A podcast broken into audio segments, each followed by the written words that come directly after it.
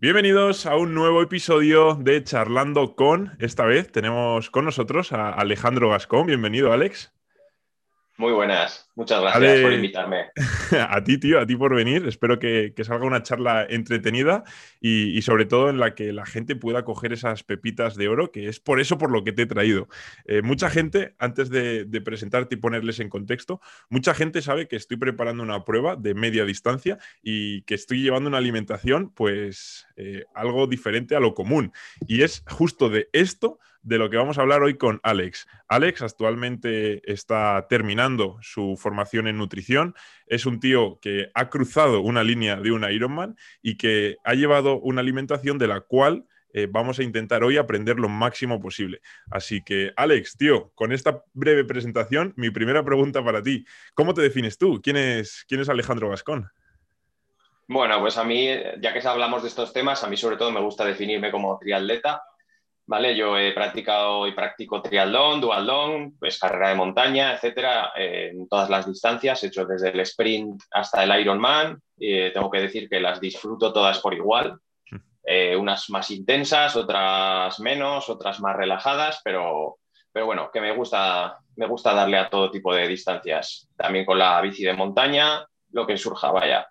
Eh, luego en el tema de nutrición, como bien has dicho, pues ahora estoy finalizando los estudios de técnico superior en dietética, lo que se dice dietista. Estoy ahora en las prácticas para tener en abril-mayo la, titulación.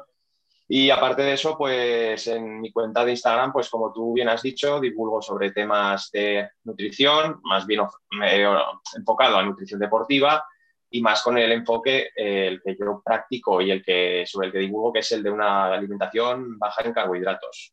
¿vale? A veces me meto también en temas de, eh, de cetogénica o un poquito de los ayunos, pero no soy un poco más del tema simplemente bajo en carbohidratos, no como las recomendaciones nutricionales indican siempre de 50% mínimo para todo el mundo, pues pues no, un poquito lo que te digo. Desviando eso para abajo.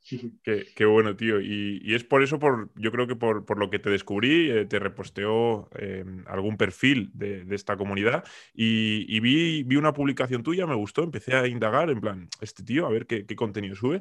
Me gustó mucho y, haciendo un poquito hacia abajo en tus publicaciones, vi que, tenías una que se llamaba eh, Suplementación durante mi primer Ironman. Y dije, espera, espera, espera que este tío también ha hecho un Ironman y ahí ya como que me despertó esa curiosidad y empecé a seguirte más de cerca y, tío, eh, la verdad que el contenido que subes eh, mola mucho y le das un enfoque, sobre todo, es que es un enfoque para, para mí, por ejemplo, que soy una persona que hace trialón y que sigue este tipo de alimentación, pues es un enfoque súper práctico y, que es la hostia. Pero yo creo que también le puede ayudar al resto de personas. Y aquí te quiero lanzar una pregunta. ¿Cómo eh, para alguien que está haciendo trialón y no conozca esta, este tipo de nutrición, ¿no? Baja en carbohidratos, ¿cómo em, le puedes hacer ver que se puede favorecer de ello? Porque, por ejemplo, eh, lo comúnmente, ¿no? Como nos han dicho, es que hay que comer de todo, hay que comer muchos carbohidratos vas a hacer deporte, y más si haces deporte de resistencia, etcétera. Pero actualmente hay otra, otro enfoque, ¿no? O, se está dando más importancia a, este otro enfoque. Entonces, Alex, ¿cómo le convences o cómo le presentas a una persona que no conoce eh, nada de este mundillo, lo que haces y cómo comes? Bueno, pues a ver, eh, esto sobre todo va enfocado a la media y a la larga distancia. Porque, eh, como sabemos cualquiera que sepamos un pelín sobre nutrición, nuestros depósitos de glucógeno, lo que sería el azúcar en el cuerpo, nos da para unas 1.500, 2.000 kilocalorías. ¿vale? la grasa, unas 30, 40.000. Esto estamos hablando de una persona delgada. ¿Qué pasa? Eh, si hacemos una carrera, vamos a poner una media maratón. Una media maratón es una hora, pues entre una hora quince el que la corra muy rápido y dos horas. ¿vale? Yo la firmo, ¿eh? Hora y pues, cuarto la firma ahora Yo me quedo entre medias. ¿Qué pasa? Que ahí, pues ahí, por ejemplo, podemos hacer toda la carrera dependiendo de glucógeno, es, una intensidad muy alta y la vamos a terminar perfectamente. Pero cuando nos empezamos a meter en distancias eh, que superan las tres horas, las cuatro horas, las cinco horas, o si nos vamos a un Ironman a, a 11, 12 horas, eh, tenemos que ser eficientes quemando grasa, sobre todo cuando la intensidad es más baja. Esto no quiere decir que no dejemos de consumir glucógeno. Claro que consumimos glucógeno, pero depende, en función de lo eficiente que seamos quemando grasa, podemos quemar a la misma intensidad 50% eh, de grasa, 50% de azúcar o 70% de grasa y 30% de azúcar. Con lo cual, ese glucógeno que nos va quedando lo guardamos para cuando tenemos que hacer un sprint, una subida, un apretón o entrar en meta sprintando, que es lo que muchas veces, muchas veces queda bien. Entonces, el fundamento particular es que hay que ser eficientes quemando grasa. Esto también mucha gente lo denomina la flexibilidad, metabólica, que se puede trabajar tanto entrenando como con la comida. Eh, entonces, ¿Se puede trabajar solo entrenando y siguiendo una alimentación habitual alta en carbohidratos? Por supuesto, pero la vas a desarrollar mucho mejor si además de entrenar introduces determinadas estrategias eh, de alimentación baja en carbohidratos, como podría ser pues entrenar con los depósitos vacíos, pues el entrenamiento en ayunas o hacer fases eh, en diversos momentos de la temporada de dieta cetogénica. Totalmente, tío. Y esto, y esto que nos comentas es súper potente porque al final aprendes ¿no? a, a, usar las dos energías que tu cuerpo dispone, que muchas veces eh, al final estamos acostumbrados a usar solamente una y la de las grasas como que no somos eficientes, ¿no? Y, con este mm. tipo de, corriente o con esta, o con esta implementación de, este, esta nutrición y, estos entrenamientos, empiezas a coger energía de los dos lados de manera eficiente. Y esto es súper, súper potente. De hecho, es, es, una de las razones por, por las que se lleva a cabo. Pero, mm. pero, también hay una vuelta de tuerca y hay el tema de los ayunos. Entonces, eh, en, estos, en estos periodos de ayuno, eh, comúnmente también, o mal comúnmente, em, mm. hablado por ahí, ¿no? la gente, pues como que le tenía miedo al ayuno. Es decir, ¿cómo vas a hacer deporte en ayuno? ¿Cómo vas a salir en bici en ayunas? Yo, de hecho, la primera vez que salí en bici, estando en casa de mis padres, me decía mi madre, ¿pero no has desayunado? Y yo, no, tranquila, no pasa nada. Y entonces, ¿Qué, visión tienes, tío, de esto del ayuno como complemento? Porque supongo que también será eh, un complemento perfecto para, saber utilizar este, este, este, depósito de grasas. Vale, pues a ver, yo lo, podemos ver por dos vertientes. La primera, la de la comodidad, la comodidad de despertarte, eh, tomarte un vaso de agua o si quieres un café y poco más, te vistes, coges la bici y te vas. Puedes salir antes de casa, y aprovechar mejor la mañana, etcétera. O tienes que, el otro caso, tienes que desayunar y tienes que hacer una digestión de dos horas, tres horas tranquilamente en función de lo que te metas al cuerpo. Yo, esa es la vertiente de la comodidad. La segunda, la de la eficiencia, hacerte más eficiente quemando grasas. Como bien hemos dicho, eh, el cuerpo tenemos 30, 40 mil kilocalorías de grasa en una persona delgada. ¿Qué pasa? Que si tú haces una cena baja en carbos y sales en ayunas, estás quemando, estás quemando de grasa, estás haciendo un entrenamiento de quema de grasa, ¿vale? Eso nos va a ayudar a la eficiencia que vamos a tener cuando estemos en un Ironman, se nos haya acabado el glucógeno del cuerpo, los geles no nos entrenen al cuerpo y se nos tenga que activar la parte esta del motor híbrido que me gusta, que me gusta decirle. Entonces, es normal que las primeras veces que salimos a entrenar en ayunas, bueno, primero el paso de decidir hacerlo, porque yo era de los que decía, yo jamás saldré en ayunas. No, hasta que tienes que empezar a salir a las 5 de la mañana por situación familiar laboral y no tienes más cojones. Pero bueno, es normal que la gente al principio pues sea reticente o vea que no, pues que no anda lo mismo, pero que es normal. Tú estás acostumbrado a quemar azúcar. Le dices al cuerpo, oye, que no hay azúcar, ¿eh? Tienes que quemar grasa, pues de primeras es normal, vas a ir destrozado, vas a correr muy despacito, vas a salir en bici despacito, vas a ir a nadar y no te vas a tener en pie, pero por eso hay que tener una adaptación y empezar poco a poco. Yo siempre recomiendo, el primer día que sales de tu vida a entrenar en ayunas, que vas a correr, pues vete a, vete a trotar 15 minutos, vete a trotar 15 minutos. Luego irás los 20, luego la media hora, o con la bici, pues una horita rodando, no sé qué, y llegará un momento que podrás hacer el mismo entrenamiento que haces eh, con alimentación lo podrás hacer en ayunas. Bien es verdad que si es un entrenamiento muy intenso, habrá, será adecuado haber cenado carbohidrato la noche anterior. Haces una, pequeña recarga de glucógeno y tenemos la ventaja de ese glucógeno y la ventaja de salir con el estómago vacío y recién levantados. Entonces, es todo una, una, progresión. Como en tantas cosas del entrenamiento, es una progresión. Totalmente, es justo lo que te iba, te iba a decir. Al final lleva, lleva una progresión y, es una como, como ir introduciéndolo poco a poco. Al final, el, tema de, los carbohidratos, de ir bajándolos, es, algo de que te quería preguntar a continuación, así que te lo lanzo ya.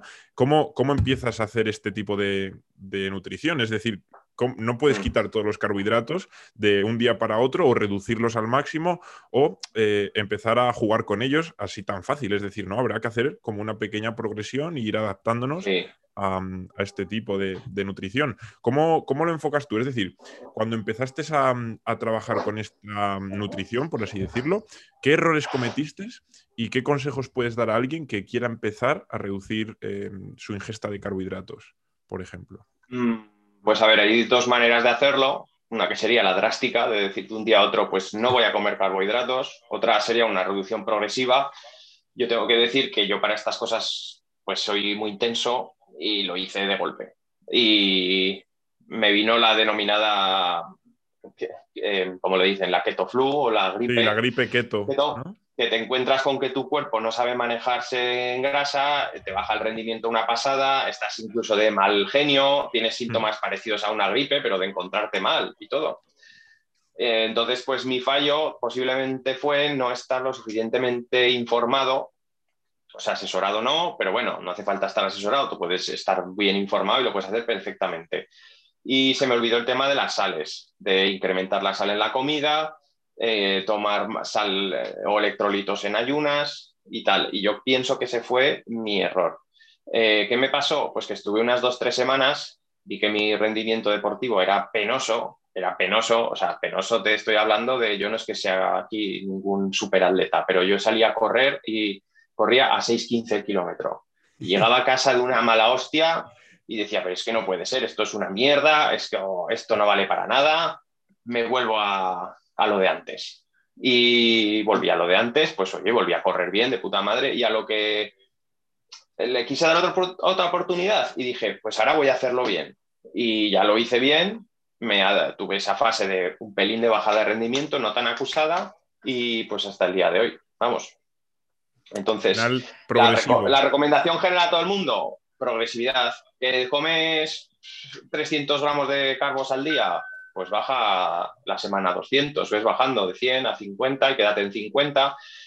Eh, lo que se dice siempre, ¿cuántos gramos de carbohidrato? Pues depende de la persona, de la actividad física, de, no es lo mismo una persona que hace entrenar triatlón o ciclismo y se mete 15, 20, 25 horas de entrenamiento a la semana que una persona con un trabajo sedentario de oficina que, su, que pues va tres veces al gimnasio por semana, que está muy bien, que toda la actividad física está bien, pero no es lo mismo. El, si hablamos ya del tema de entrar en cetosis, por ejemplo, el, caso primero, igual con 100, 150 gramos, entra y no, sale de cetosis, saca el color en las tiras o se pincha y saca la, medida.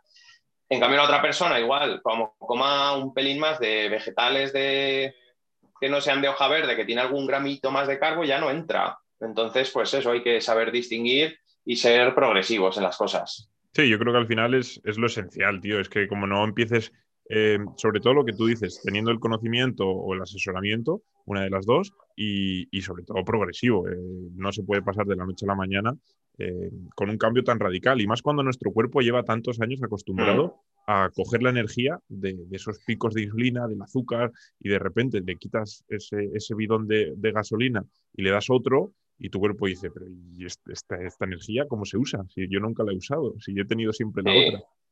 Y sobre todo no hay que querer empezar a hacerlo todo a la vez. No puede ser que bajes de golpe los carbohidratos, quieras hacer ayunos de 18 horas, quieras salir en bici 4 horas, en ayunas. no, no, por como lo hagas todo a la vez, al final te van a salir mal las cosas y vas a acabar diciendo que esto es, que esto es una mierda, que esto no vale para nada y a pesar de que no vale para todo el mundo, porque no todo vale para todo el mundo, pero yo pienso que sí que tiene utilidad en muchas personas. Sí, al final. Entonces, si tú haces, a esto me refiero, si tú haces, si tú hacías cinco comidas al día y pasas a, a keto, a low carb, sigue haciendo cinco comidas. O sea, si tú desayunabas, sigue desayunando. Si tú tenías un tentempié a mitad de mañana, sigue tomándotelo, pero en vez de tomarte pues el bocata de, de jamón, pues comete solo el jamón y un par de puñitas de queso, ¿vale? Eh, por poner un ejemplo. es que luego ya cuando vayas adaptándote a, a, la quema de grasa, es que tu cuerpo te va a pedir quitar comidas. O sea, ya vas a decir, para empezar, vas, te vas a levantar y, ostras, pues antes me gustaba desayunar y es que ahora no tengo hambre. O, o, sí, o te gusta desayunar y te haces tu desayuno de, de keto, ¿vale? Y a mitad de mañana no tienes hambre hasta la comida, pero eso hay que ir adaptándose. No decir, no, no, yo me paso a keto y ya no voy a tomar pies.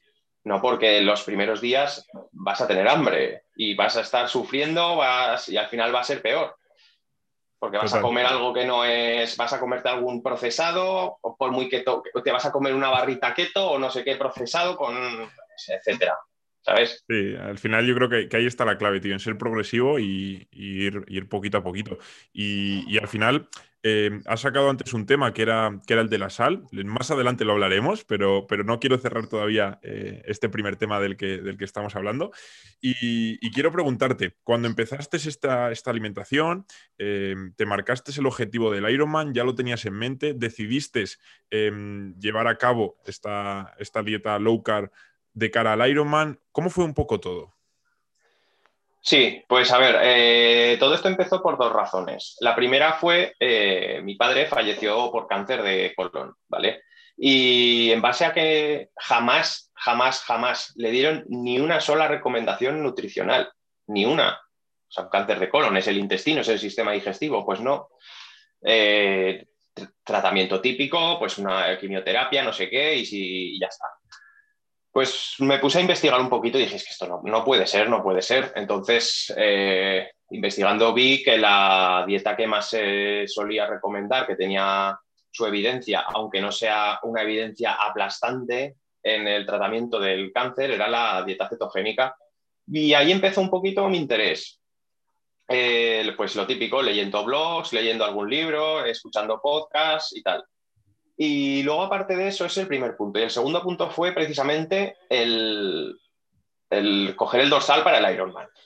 ¿Vale? Eh, dije, hostias, es que son, una, una vez estaba leído de una cosa, decía, lo empezaba a asociar y decía, hostias, que son 11 o 12 horas de competición. No puedes estar eh, eh, consumiendo azúcar, tienes que ser eficiente quemando grasa y tal.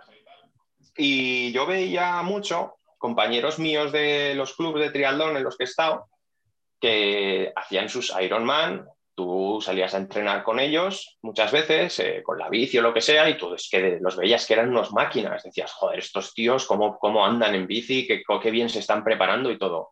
Y veías que muchos llegaban en el Ironman y los veías en, en la maratón caminando, corriendo muy despacio, o sea, eh, unas escenas que se suelen ver mucho a partir de media larga distancia, se suelen ver mucho. Y yo decía, no puede ser, no puede ser que este tío, con lo que entrena y con lo que anda, ahora le pase esto.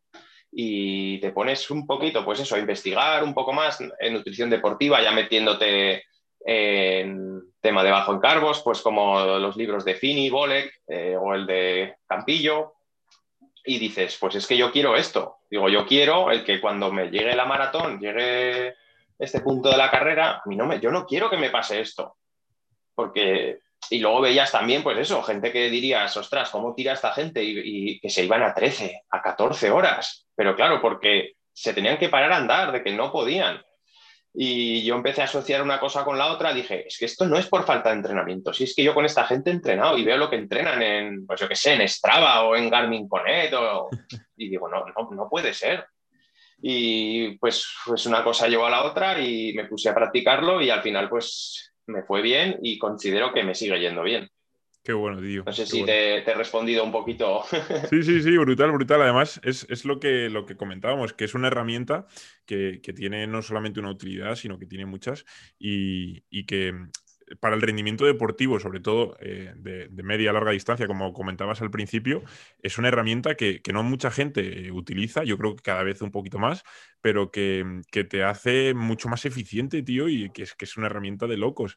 Y, eso que comentas, de ver gente andando en el maratón y tal, dejando de lado lo preparado que estén y no, es, ese depósito de, que se ha, vaciado y que no son eficientes con, la quema de grasas. Mm. En cambio tú, cuando hiciste el Ironman, ¿cómo te sentiste? Porque eh, también eh, hay que hacer esa reintroducción de carbohidratos los días antes de la carrera para hacer la carga, ¿vale? No vamos a entrar en, temas técnicos, pero con cómo te sentiste, cómo fueron tus sensaciones el día de, la prueba, el primer día que lo haces, porque es algo nuevo totalmente, ¿no? Te has podido entrenar, pero es el primer día. Entonces, ¿cómo fueron tus sensaciones y cómo fueron esos depósitos de energía? Bueno, a ver, yo tengo que decir que yo lo llevaba bien preparado, había hecho una, preparación de cine, yo tengo, tengo entrenador en el que confío el 101% en él. Ese año había hecho, creo, dos, dos medios, dos halves, creo, algún olímpico puede ser, y iba súper confiado, muy bien, tenía muy buenas piernas, iba muy, muy confiado. Entonces, pues nada, comenzamos la natación sin más comentarios, para mí es un trámite porque soy un pésimo nadador. O sea, yo soy malo en las tres disciplinas, pero especialmente en la natación. Eh, luego la bici, pues, a ver, fue el Ironman de Victoria, ¿vale? Que son 900 eh, de desnivel en 180, o sea, más, más o menos llano, pero bueno, tiene sus toboganes y demás que acaban picando a las piernas. Ahí la energía, pues, fue constante. Yo fui tomando, pues, un típico avituallamiento eh, que, de una alimentación normal, porque hay los carbos hay que consumirlos igualmente. Otra cosa es que, estés, que seas más eficiente consumiéndolos. Pues lo típico, pues gel, barrita, eh, bebida isotónica, sales, etcétera. Eh, yo la energía muy constante en la bici, pero eso es, es, muy habitual eh, lo que pasa. En la bici todo el mundo va muy bien. Donde sale el martillo que pega la hostia es cuando te bajas de la bici. lo dicho, la bici me salió muy bien, en 5 horas 15 o algo así, a unos 34 de media, me parece. Y nada. Luego sí que es verdad que cuando te bajas de la bici te viene una sensación de, ¡Buf! ¡Hostias! que te cambias de ropa, tal, y empiezas a correr. Y lo que pasa, que además es que se lo he visto un montón de gente. Tú empiezas a correr y, hostias, yo decía, qué, ligero que voy, macho. clavando kilómetros a 4.40 como si nada. Y yo, ostras, ostras, ostras y en el kilómetro 2 y 3 es cuando te viene la, hostias, hostias, hostias, que esto no va igual, esto no va igual. Y ahí es cuando ya empecé a bajar el ritmo. Ahora bien, yo puedo decir que bajé el ritmo, pero ahí me quedé. O sea, no iba corriendo, en los habituallamientos me andaba, o sea, me acercaba a un habituallamiento, andaba, cogía un vaso de agua, un vaso de Red Bull y ya está. Porque creo que me pude comer un trozo de plátano y algún y un gel puede ser, porque es que, es que no me entraba la comida. Eh, entonces, eh, la carrera pues fue eso, fui corriendo trotando lo que podía eh, y en los habituamientos pues andar un poco. Ya empiezas a ver que la gente pues en los habituamientos se para totalmente, o bueno, ya ves gente sentada por ahí, etcétera. Entonces yo puedo decir que la energía fue muy constante, o sea, fue muy constante. Al final la maratón la harían unas tres, creo que 3.40 y algo fue. Entonces yo, yo veía, por ejemplo, lo que estamos hablando, que había gente que en la bici me habían pasado, pero como auténticos aviones, y, los ibas, y luego iban cayendo como moscas. Pero es que es eso, donde te juzga el Ironman es en la maratón. Y, y, poco más. Pues al final medio para el último kilómetro, pues es entrar sprintando, pues emocionado, normal por el momento, porque son muchos meses de preparación, muchas emociones, muchas, mucha intensidad y, todo bien. Y ya, pues, pues lo de siempre, tú entras en meta y prácticamente te medio desmayas. yo, yo, mi primer triatlón olímpico, que fue mi primer triatlón, y, no había corrido más que un día, porque me operaron la rodilla y tal, y, yo no lo había preparado por la bici y la natación. El correr iba pues a terminarlo. Y, y entré, me tuvieron que coger, tumbarme en una camilla, vino un médico a tomarme pulsaciones, el Garmin me marcó 2.15 cuando acabé. fue, una locura, porque además venía un tío detrás para adelantarme y estaban mis padres eh, en, la, meta viéndome y animándome y tal, y dije, mira así para atrás, dije, este no me adelanta ahora ni de coña. Y metí un sprint criminal. A ver, acabas. lo que es la sensación de acabar es mucho peor en uno corto, porque en uno corto vas a una intensidad súper alta y encima, como tengas que echar un pique con el que te viene por ahí, ya vamos. que, posiblemente yo, que posiblemente tú ibas a entrar el 147 y él el 148, pero, ese, pero, pero es, es, tu batalla, o sea, esa no te lo puede quitar nadie. Es, sentirte ahí el campeón del mundo. Total, total. Yo con tal de ganar a ese tío ya me valía la carrera. Y, al final le gané, pero joder, ¿a, qué coste, eh? Madre mía. Ahí sí que estaba. Sí, lo buena, Disculpa, no. No, que te iba a comentar que qué buena la sensación de hermanamiento de que cuando acabas y te chocas la mano, hasta te das una. Bueno, ahora en esta época ya no. Pero tú acababas, te chocabas la mano, te das una. Como si el tío fuera tu mejor amigo. Al final es, es un rollo muy bueno que hay en este deporte, la verdad. Sí, sí, sí. La, la, adrenalina al de llegar, todo, no sé, es como. Es, es, brutal, tío. El cruzar esas metas de esas pruebas es, es, otro, es otro rollo, tío. Cómo, cómo mola. Y, y vale, perfecto, tío. Entonces, la dieta eh, te potenció el rendimiento o, te ayudó en cierta parte. Pero, pero ahora, entrando un poquito más en detalle, ¿cómo sería un día de entrenamiento o, dando a rasgos generales? ¿Cómo es un día eh, que tuvieses un doble entreno o una sesión larga o algo por el estilo? Mm. ¿vale? Porque supongo que meterías carbohidratos de manera estratégica. Entonces, sin alargarlo mucho y sin explicarlo pues eh, al pie de la letra cómo lo harías, ¿vale? Para que la gente pues coja una idea, pero, pero siempre recordando que esto eh, sería tu propio caso, con tu experiencia, con tu objetivo, con tu mm, todo, ¿vale? Entonces, ¿cómo introducías esos carbos o cuándo les dabas eh, prioridades? Pues, por ejemplo, el día que tenía series corriendo, ¿vale? Eh, yo suelo entrenar por la tarde, tarde, noche, pues el día de esas series, pues introducía carbo en el desayuno y en la comida, ¿vale? En las dos comidas anteriores. Si este entrenamiento, pues me tocaba en fin de semana, o sea que puedo entrar por la entrenar por la mañana, pues sería en la, en, el, en la cena y en el desayuno, porque en este caso, como no tengo que trabajar, el, pues puedo desayunar y pues un par de horitas o haciendo cosas por casa o leyendo o limpiando la casa, cosas que siempre salen, y ya pues salía. Entonces eh, lo hacía así, coincidiendo con el día de, pues por ejemplo, de series de atletismo, o si la salida en bici que tocaba tenía sus series o su determinada intensidad, pues también. Eh, o incluso en la natación, si me tocaba algún test. Por ejemplo, ayer tuve un test de 500 metros, pues también metí un poquito de carbo en las dos comidas anteriores para hacerlo con más garantías. Eh, luego el resto de entrenamiento, el, resto de entrenamientos, pues siguiendo la, pauta low carb, vaya. Sí, te, quería preguntar que si priorizabas, por ejemplo, los entrenamientos cortos o más intensos en cuanto a, ritmo para, aprovechar esa pequeña carga de carbohidratos y en cambio los entrenamientos de pues, más rodajes, más larga distancia, eh, no le dabas tanta prioridad. Sí, exactamente, exactamente. A ver, también hay que decir que en un entrenamiento, una preparación de un Ironman es que esos entrenamientos cortos intensos es que no existen. Si son intensos, son largos también. O sea, yo es raro, es raro el día que corro menos de 12, 12, 12 13 kilómetros y dentro de ese entrenamiento pues es donde tengo las series o los cambios de ritmo o las cuestas o lo que toque. Entonces, si es un entrenamiento, por ejemplo, tres horas de bici, rodajes y más, pues rodar sea en grupeta o vas tú solo con la cabra, pero bueno, a, disfrutar del paisaje y si hay que meter algo de caña se mete. Pues ahí sí que intento potenciar la oxidación de grasas y ir con poquito glucógeno. Sí. O un rodaje de correr largo, pues una hora y media corriendo, sin más, rodar. Pues ahí también lo intento. Esos entrenos sí que intento sacarlos en ayunas para potenciar esa quema de grasa, esa flexibilidad metabólica. Y luego, pues es lo que has dicho tú, me reservo el tema de la carga para, los entrenos, los entrenos intensos.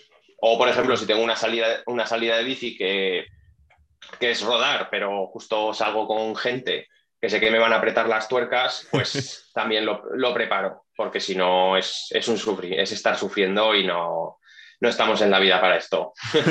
hay, que, hay que aprovechar, pero, pero en determinadas ocasiones, ¿no? Cuando sabes que te van a meter cuchillo, dices, oh, esta noche voy a cenar, que mañana... Sí. Que bueno, pero es, es, es justo yo creo que lo que hablábamos antes, que ya estás más adaptado, estás en una, en una etapa en la que ya eres capaz de poder, eh, pues yo qué sé, hoy cenarte unas pizzas y mañana salir a rendir y, joder, y aprovechar esas pizzas. Pero alguien que, por ejemplo, esté, no esté acostumbrado a este tipo de alimentación, eh, cenar unas pizzas o no le, supone lo mismo, porque al final su cuerpo va a hacer lo mismo con esa pizza que sin esa pizza. Entonces, al final em, es jugar un poquito ya con tu experiencia y, y mm. a poder aprovechar las dos, las dos fuentes de energía. Has comentado una cosa que me ha gustado mucho y es eh, salir a entrenar en ayunas. Y al principio nos has hablado que un error que cometías era no darle importancia a los electrolitos, a la sal, etc. Entonces ahora te lo voy a hilar y te voy a lanzar una pregunta. ¿Qué importancia tiene eh, la sal en los entrenamientos en ayunas y, qué has aprendido de, ese error que nos comentabas al principio? Pues a ver, tanto entrenemos en ayunas o no, cuando hacemos una, una low carb, tenemos que tener en cuenta que al descender el glucógeno de nuestro cuerpo por no consumir tantos carbohidratos como teníamos antes, este vacío de glucógeno arrastra la sal acumulada en el organismo. Entonces, eh, se reducen los minerales en el cuerpo y ¿qué es lo que pasa? Que nuestro cuerpo no sabe manejar la situación. Entonces, por eso nos pueden venir pues, eh, un muy bajo rendimiento, eh, incluso algún mareo, ¿no? Esto típico mareo que te levantas de la silla y ¡oiga! ¿no? lo que comentaba antes del mal genio, etcétera. Por eso, siempre, sobre todo saliendo en ayunas, yo lo que recomiendo siempre es pues te hidratas un vaso de agua dos vasos de agua y, tu cazo de electrolitos o si tienes en cápsulas o incluso sal, ¿sabes? Un par de, pizcas de sal en el vaso, lo justo para que no sepa desagradable el vaso, por supuesto. Y con eso tienes para entrenar en ayunas perfectamente. Si vamos a salir en bici, pues eh, sales en el bidón, por supuesto. O si vamos a hacer un entrenamiento largo de correr, pues igual, si nos podemos llevar una, una botellita o si no tenemos para llevarnos una botellita, pues pasamos por un sitio que tenga fuentes y nos podemos llevar un paquetito de sal, pues en un papel de plata echamos ahí las pizcas de sal y sin que aprovechamos que no nos mire la gente, no vayan a pensar que te estás metiendo otra cosa y Que no nos pare la policía, por si acaso. Sí, exactamente. A ver cómo explicas, cómo explicas que eso es sal. Bueno, a ver, si te ven vestido de corredor, bueno, a saber. No, no, no, no, chúpelo a gente, que esto es sal. Exactamente. Y, esto, esto es súper top lo que has comentado del agua con sal, porque es como el remedio casero, ¿no? Eh, al final, cuando sudamos, ¿qué perdemos? Eh, sales, el sal. Al final, eh, esta sal es súper fácil de, echarle mano y, es muy fácil de tomar.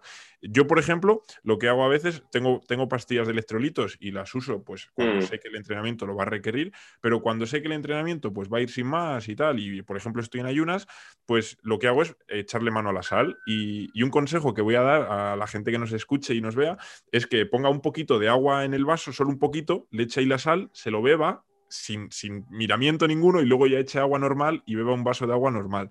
Que es como meterte un chupito de agua con sal y luego un vaso de agua normal. Sí, así es más, más medicina, ¿no? sí, total. Sabor desagradable y luego ya me despejo. Exacto. Y al final es, ojo, porque mi, cabeza asociado a, ese chupito de sal como a, venga, está ready para darle caña. Y al final es como un potenciador de mi propio entrenamiento. Y es una tontería, porque es agua con sal, ¿qué, va a hacer? Pero es tomármelo, hacer así y decir, venga, a comerme el entrenamiento. A ver, eh, eh, a ver, es que aparte de que sin duda es algo que funciona, si a ti te sirve encima como placebo personal para ti, pues estupendo. Hay pues, como tantas cosas, ¿no? Que dice, yo es que esto no sé si sirve para algo, pero a mí, pues, eh, no puedo hacerlo sin tomarlo. pues tómalo, o sea, pues ya está. Mientras no sea malo, ¿no? Mientras no sea perjudicial, exactamente, sí. Sí, sí. Y, hablando de, este preentreno o de esto que potencia nuestro entrenamiento, eh, ha subido también unas publicaciones y, quiero tocar otro tema, que es eh, cómo utilizar el aceite MCT, el aceite de coco, la mantequilla, como em, pues en el café, ¿no? Este famoso Bulletproof Coffee, mm. el cual es, es, un café que nos aporta un montón de energía y que podemos usar en una, en una alimentación low carb. Mm. Entonces, háblanos un poquito de, qué es este Bulletproof Coffee y cómo le podemos sacar el, máximo partido. Bueno, el nombre de Bulletproof yo creo que lo inventó un señor que creo que era Dave Asprey o algo así. Ahora mismo no lo sé. Podría hacer una búsqueda en Google, lo digo de memoria. Y se ve que el tío lo debió descubrir porque en algún viaje al Tíbet veía que los, no sé cómo decirlo, las, personas de ahí, vamos a dejarlo así, utilizaban el, bebían té con mantequilla y estaban, pues, eh, caminaban largas distancias, subían montañas, la gente esta que hacía de serpa, de guías, y ya pues se le quedó el asunto al tío y ya pues lo, eh, medio, o sea, entre comillas, lo patentó, ya hizo una marca, etcétera, ya es, se hizo demasiado el boom. Pero bueno, lo que se suele llamar al tema bulletproof, pues es eh, añadir al café grasa. ¿Qué grasa? Lo habitual es mantequilla y aceite de coco. Podemos cambiar este aceite de coco por aceite MCT, que es un extracto del aceite de coco. Eh, hay gente que le añade nata, gente que le añade el ghee, que es mantequilla clarificada, pero bueno, es un café con grasa o un café bomba, se le suele llamar, etc. Entonces, ¿esto qué es? Pues esto es una herramienta. O sea, a ver, eh, la dieta low carb, la, dieta low carb es una caja de herramientas. Pues dentro de, esa caja de herramientas, pues hagamos un destornillador, eh, un alicate y el Bulletproof Coffee. Entonces, eh, ¿para qué puede servir? Pues para darnos una energía inmediata sin introducir carbo, ¿vale? Porque a fin de cuentas estamos metiendo, hablando en calorías, estamos metiendo un montón de calorías. ¿Cuándo lo recomiendo usar? Pues, por ejemplo, si queremos entrenar en ayunas y todavía no podemos, nos cuesta, pues nos puede venir muy bien. ¿Por qué? Porque nos va a dar saciedad, o sea, nos va a aportar saciedad, nos va a quitar el hambre. Y eso es muy importante y a mí me pasa. ¿eh? Yo hay muchas veces que quiero entrar en ayunas y luego que en ayunas puras digo, uff, hoy tengo así un, un sonido en el estómago y bueno, pues me pongo en el café un poquito de mantequilla, el coco ya vas, sin hambre. Yo eso lo llamo entrenar en semi-ayunas. Hay, gente que lo llama ayuna. Al final este, este, tipo de café te rompe, te rompe el ayuno, te saca del ayuno, pero da otros tipos de beneficios asociados también a este, este ayuno, ¿no? Sí, hay una cosa que la dice Phil Hugo en sus podcasts que me gusta mucho, porque dice, a ver, tú por tomarte un bulletproof, vale, vas a anular muchos efectos positivos del ayuno, pero tienes que pensar para qué quieres el ayuno para tener un descanso digestivo, etcétera, pues en ese caso el tomarte un café con, grasa no va a interrumpir ese descanso digestivo o lo va a interrumpir muy poco, pero en cambio va a producir unos efectos positivos sobre tu ayuno. Pues por ejemplo, vas a entrenar mejor, vas a entrenar más intenso. Si utilizas aceite MCT o aceite de coco, vas a generar cuerpos cetónicos. Entonces, pues es una herramienta a utilizar en mi caso, deporte de resistencia endurance para salir en ayunas cuando no tenemos suficiente con un cafecito solo. Luego, aparte, el, aparte del caso está en que está muy rico y te puede apetecer a otra hora del día, pero eso ya es, es otra cosa. No obstante, yo el tema del bulletproof, yo no lo usaría en un contexto de, que no sea deportivo. O sea, yo una persona que, una persona que hace keto por, por pérdida de grasa, salud sin más, yo no lo usaría. No, es, que no, es una bomba de calorías. Es una bomba de calorías. Sí, ¿qué quieres? ¿Simplemente generar cuerpos cetónicos? Pues tómate eh, una o dos cucharadas de MCT sueltas y ya está, pero no lo sumes con el taco de mantequilla, con el, chorro de nata y etcétera. Yo, yo he de decir que, tengo eh, MCT, aceite de coco, mantequilla ghee y nata para montar. O sea que de vez en cuando, eh, te soy sincero, me monto unos cafés que posiblemente lleven mil calorías el café y no exagero. O sea, la gente que... Sí, yo igual que nos escucha dirá, ¿qué dices? Pues si eso es más de una comida. Pues sí, sí, un cafetón y, eso tienes energía ahí, si la sabes usar, claro. Tienes energía. Yo sí lo utilizo, por ejemplo, entre semana entreno por las tardes, tarde-noche. Entonces yo lo suelo entrenar como a modo de, perdón, lo suelo tomar a modo de merienda, para que me entiendas. Pues eh, lo tomo pues a cosa de las 5 o 6 de la tarde y lo que dices tú, le añado también un cazo de proteína y con eso ya tengo de energía para entrenar de sobras total. Sí, yo lo uso por la mañana porque al final eh, muchas veces doblo entreno y por la mañana entrenar en ayunas. Hay días que, el entrenamiento pues no me da tanto miedo de decir, bueno, voy bien, pero hay días que mentalmente y también pues que te vas a hacer el café y dices, bueno, pues un poquito de MCT, un poquito de coco, y ya dices, total, me ha hecho la mantequilla, me ha hecho la nata y ya dices, ya he comido porque madre mía con este, con este café. Pero es, es lo que tú dices, es una herramienta que, joder, pues que está muy bien, pero ¿en qué contexto? Hay que, hay que saber muy bien en qué contexto. Y, Exacto, sí. Y creo que, puede venir muy bien, no para todos los días, sino que para los días que, necesites ese, extra de energía o que vayas a entrenar por la mañana, etc. Entonces, es una herramienta que, yo eh, uso y que recomiendo a la gente que encuentre este contexto y que, que pueda también permitírselo al final el acceder a ella, porque hacerse un café de estas características, si estás en el trabajo, igual no puedes eh, tener ahí y todo, etcétera, y te tomas ahí un café y luego te vas a entrenar, que esto también suele pasar. Y, Muy bien, tío. Tío, Alex, joder, vaya pedazo de charla. Hemos sacado por aquí muchas, muchas cositas interesantes.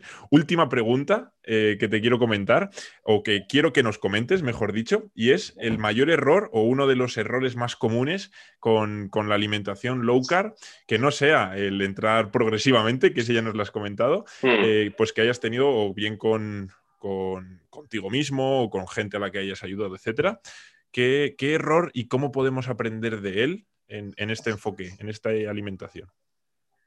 Bueno, a ver, que piense un poquito, si no es el tema de la progresividad, igual el tema de los extremismos, ¿vale? Eh, no caer en, A ver, es que a mí me ha pasado, ¿eh? Mirar de X comidas eh, que comer y mirar la etiqueta y decir lleva tantos hidratos y decir, pues no lo como, no lo como. Y luego a los meses darme cuenta de decir, pero ¿cómo, pero cómo dejé de comer esto porque tenía hidratos? Y es que tiene 6 gramos por cada 100, si es que no es nada. Entonces, ese fallo yo lo veo bastante común, el de los extremismos. Luego también, eh, cambiando de tercio, sería el no tener paciencia, lo que te acabo de decir. Y yo lo que le digo a todo el mundo, digo, cuando empieces en esto, te va a bajar el rendimiento durante unas semanas y luego lo irás recuperando. ¿Qué pasa? Que hay mucha gente que, pues eso, no tiene paciencia, dice, bueno, pues he hecho keto dos o tres semanas, he perdido X kilos, me he quedado muy fino, pero es que no corro Claro, pero es que no, te has adaptado. Eh, entonces, ese sería otro fallito que veo yo. Entonces, lo, lo, baso en eso, en la falta de paciencia y no caer en extremismos, ni por un lado ni por el otro. Hay que saber mantener la equidistancia. Esencial, tío, esencial. Eh, en el seguimiento de personas en redes sociales y todo esto, hay que ser selectivo con la información eh, no creerte todo de todo el mundo, ni, vamos, ni de mí, por supuesto. Hay que tener tu visión crítica y saber qué puedo coger de esta persona, qué puedo coger de esta, qué puedo de esta. Y en base a es eso, lo más importante. tu propio criterio. Sí. Totalmente, tío. Ese, consejo me parece brutal, es lo más importante, el, coger lo que puedas de cada persona, no todo, porque muchas cosas que tú igual comentas en, tu, en tus redes sociales me vienen bien a mí, pero no le vienen bien a, mi madre, por ejemplo. Entonces, yo tendré que coger algo y ella igual podrá coger otra cosa y etcétera, etcétera, etcétera. Entonces, ese consejo me parece muy, muy, muy top, tío. ¿Dónde si me dejas una... si, me dejas, perdona, que se me ha olvidado. Eh, si queremos preparar una competición, ¿vale? Iniciándonos en una alimentación low carb, no hacerlo con menos de 3-4 meses vista esa competición. No, porque no. O sea, a mí si una persona me dice que en un mes quiere hacer una competición, le voy, le voy, a decir que siga con su alimentación, igual le puedo ordenar cuatro cositas, cambia esto, cambia lo otro, cambia lo otro, pero no le voy a hacer, no le voy a introducir una keto low carb, le voy a decir, haz esa carrera, disfrútala, y luego la siguiente con tres, cuatro meses nos ponemos con esto. Entonces, lo podemos añadir a los extremismos y a la falta de paciencia, las prisas que igual vendría con la segunda también. Sí, al final has dado bastantes consejos. Y, esto es como lo de, lo de estrenar zapatillas antes de, la carrera, que no hay que ir con, con, material a estrenar, ¿no? Hay que ir con material. también lo he hecho, ¿eh? Todos. Yo de pequeño en el fútbol lo hacía cada vez que tenía botas nuevas, iba al partido sin haber entrenado con ellas. Entonces, eh, espero que poco a poco vayamos aprendiendo y, no se vaya repitiendo. Alex, tío, ¿dónde te puede encontrar la gente en Instagram que haya escuchado este, este episodio y quiera saber un poquito más eh, sobre lo que divulgas y, sobre ti? Bueno, pues mi cuenta de Instagram es lowcar-zgz, que es la abreviatura de Zaragoza y pues ahí me tienen para consultarme lo que necesite, para ver mis humildes publicaciones. No publico todo lo que me gustaría porque por falta de tiempo no da para todo, pero bueno, voy, voy moviendo lo que se puede la cuenta. Qué bueno, tío. Lo tendrán también en, el, cajita de, la descripción, de, bien en YouTube o en, o en, la plataforma de podcast donde nos hayan escuchado. Así que nada, tío, agradecerte una vez más por, este pedazo de rato que, has compartido con nosotros, por tu tiempo y, a darle cañita, tío, a seguir entrenando y para que pronto nos comentes cómo han ido las, las preparaciones de este año, que toquemos madera de que alguna prueba salga y podamos cruzar alguna meta, ¿no? Muy bien. Pues nada, muchísimas gracias a ti por la invitación y muchísima suerte con la preparación de tu, de tu medio Ironman, que estoy seguro de que te va a salir de puta madre. Así que ya me vas contando qué tal, qué tal esos entrenos. Seguro, seguro. Hay que, hay que cruzar las metas, tío, como sean. El tiempo pues ya. aunque, sea, aunque sea gatas. Muchas gracias, Alex, tío. Muy bien. Bueno, gracias a ti. Un abrazo. Oye, oye. Espera.